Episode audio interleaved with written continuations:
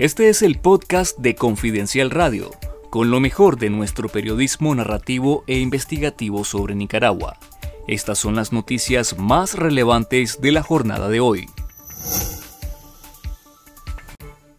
El Seminario Propedéutico Nacional San Juan Pablo II de Bluefields en el Caribe Sur de Nicaragua cerrará sus puertas esta semana debido al bloqueo de las cuentas bancarias de la Iglesia Católica ordenado por la dictadura orteguista, confirmó la investigadora Marta Patricia Molina. La medida afecta directamente a 27 seminaristas provenientes de las ocho diócesis de Nicaragua, quienes cursan su primer año de educación religiosa y serían enviados a sus respectivas parroquias en el país. Molina, quien es autora del estudio Nicaragua, una iglesia perseguida, alerta que el cierre del seminario podría repetirse en otros centros de formación sacerdotal del país, cuyos fondos también están bloqueados. La Policía Nacional justificó el congelamiento de las cuentas bancarias de la Iglesia Católica en Nicaragua el sábado 27 de mayo, a quien acusa de supuesto lavado de dinero por el uso de fondos legalmente donados por la Fundación Catholic Relief Services en 2012 a la Asociación Caritas Diocesana de Estelí. Un grupo de académicos nacionales e internacionales señalaron la necesidad de buscar una mediación externa para un proceso de diálogo y consenso entre todos los sectores políticos opositores nicaragüenses, como punto de partida de una propuesta de proyecto para la transición democrática del país. El académico Ernesto Medina señaló que para un diálogo político entre la oposición se necesitan facilitadores expertos, además de voluntad política y eliminar desconfianzas y prejuicios. El experto en procesos de paz en zonas de posconflicto Juan Pablo Corlazoli aseguró que no existen impedimentos para que la oposición nicaragüense busque a personas expertas o países con experiencia en facilitar procesos de diálogo. La urgencia de unidad opositora fue expuesta el domingo durante la presentación del Proyecto Político para la Transición Nicaragüense y el día después, que fue desarrollado por la plataforma de organizaciones denominada Espacio de Diálogo y Confluencia de Actores Nicaragüenses.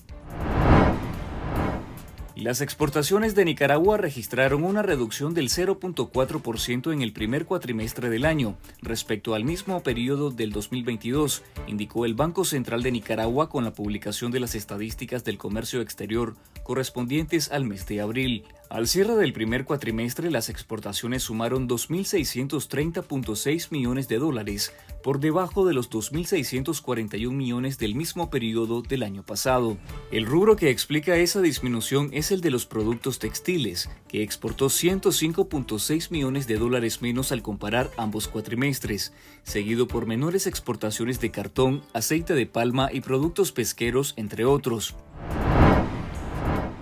La Comisión Interamericana de Derechos Humanos llamó a los estados de la región y a la comunidad internacional y a otros órganos políticos de la Organización de Estados Americanos a promover el retorno a la democracia y la plena vigencia del Estado de Derecho en Nicaragua. El llamado de la CIDH se hace a unos días de la Asamblea General de Cancilleres de la OEA, en la que se pretende aprobar una declaración sobre Nicaragua de la que hay dos propuestas, una crítica contra el régimen que es impulsada por el Grupo de Trabajo sobre Nicaragua y la otra del gobierno de Brasil, que busca suavizar el tono del texto original.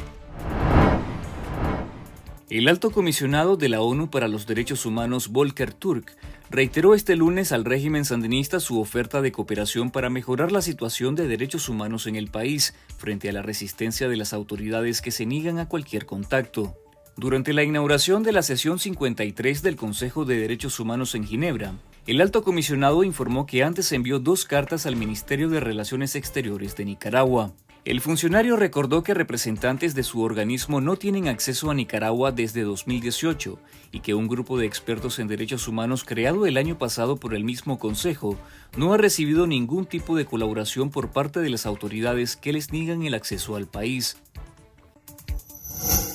Si usted desea saber sobre lo que hay más allá de las noticias de Nicaragua, les invitamos a conectarse a confidencial.digital y suscribirte al canal de YouTube Confidencial Nica para estar conectados con la verdad.